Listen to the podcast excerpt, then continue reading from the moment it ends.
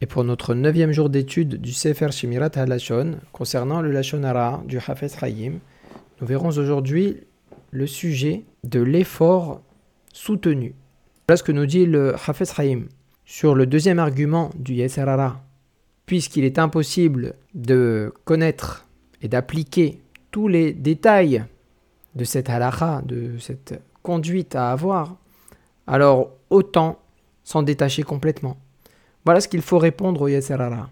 Est-ce que je me serais conduit de la sorte par rapport à mon affaire? Par exemple, si quelqu'un m'avait vu courir comme un dératé pour aller réaliser une affaire qui m'aurait sustenté et qui m'avait posé la question Pourquoi est-ce que tu cours? Est-ce que tu crois que parce que tu cours, tu vas devenir l'homme le plus riche sur Terre? Comme un tel ou un tel? Tu crois que tu vas devenir Bill Gates ou Elon Musk? N'est-ce pas que je lui aurais répondu Et alors? Donc, comme je vais pas devenir Elon Musk ou Bill Gates, je vais rien faire. Je vais pas du tout essayer de faire une affaire. Alors si on tient ce raisonnement pour quelque chose qui est complètement corporel et matériel, les besoins du corps, à plus forte raison sur un besoin qui est spirituel, celui de préserver notre âme. Ça nous fait monter sur des marches supérieures de la sainteté.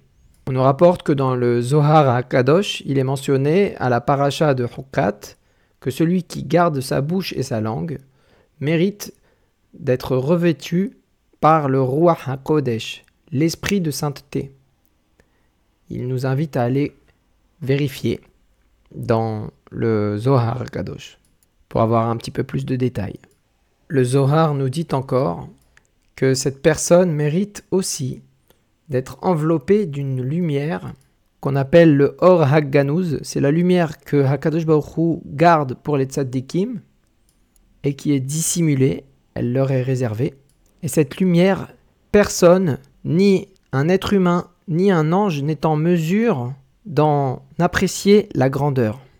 Comme nous l'ont dit nos sages, en l'occurrence le Gaon de Vilna, qui nous dit que il est dit dans Reshit Chochma, dans le passage qui concerne l'amour, au nom du Rav Moshe Cordovero, qui est un kabbaliste qui a précédé le Harizal. C'est la génération qui est juste avant le Harizal. Et Rabbi Moshe Cordovero nous racontait qu'il avait vu un maître qu'on surnommait Shoshan Sodot. Il l'avait vu en rêve et voyait que chaque poil de sa barbe rayonnait comme une torche, était incandescent, brûlant, rayonnant comme une torche. Tout cela parce qu'il se préservait de dire des choses futiles. Donc on reprend la discussion avec le Yetzerara. Est-ce que parce que je n'arriverai pas à maîtriser tous les détails, je vais complètement abandonner et je vais pas m'efforcer de mettre toute ma peine, tous mes efforts à essayer de me préserver de cela? Il s'agit quand même de mon âme que je dois sauver et protéger. Il ne faut pas que je fasse partie du groupe de ceux qui racontent le Lachonara et de tous les autres groupes des mauvais. Chas Shalom, dont nos sages nous disent dans le traité Sota du Talmud que tous ces groupes n'auront pas le mérite de recevoir la Shechina. La Shechina, c'est la manifestation de la gloire de Dieu. Et c'était exactement l'intention du roi Salomon dans Kohelet, dans l'Ecclésiaste, quand il a écrit Tout ce que tu peux faire Lorsque tu en as la force, fais-le. C'est pour nous enseigner que même si on a à l'idée qu'on n'aura pas la force de terminer une mitzvah dans tous ses détails, de terminer le commandement dans tous ses détails, malgré tout, il faut faire tout ce qui est en notre pouvoir et tout ce que nous avons la force de faire pour y arriver.